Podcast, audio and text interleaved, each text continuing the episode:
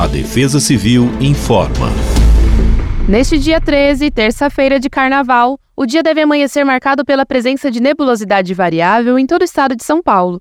No período vespertino, o avanço de uma frente fria sobre o oceano deverá contribuir para a ocorrência de pancadas de chuvas mais generalizadas sobre todo o território paulista, principalmente na faixa leste. Essas pancadas devem estar acompanhadas de ventos e raios. Em paralelo, os termômetros ainda sobem gradativamente no decorrer do dia e a sensação deverá ser de calor e abafado em todo o estado. A máxima para terça-feira é de 32 graus e a mínima de 21 graus em São Paulo. Em registro, a máxima será de 35 graus e a mínima de 22 graus. Em Itajobi, máxima de 31 graus e mínima de 19 graus. Já para a região de Lins, máxima de 34 graus e mínima de 21 graus. Fique atento a todos os alertas da Defesa Civil do Estado de São Paulo, seguindo as principais redes sociais e cadastrando seu CEP no 40199. O serviço é gratuito e está disponível para todo o território paulista.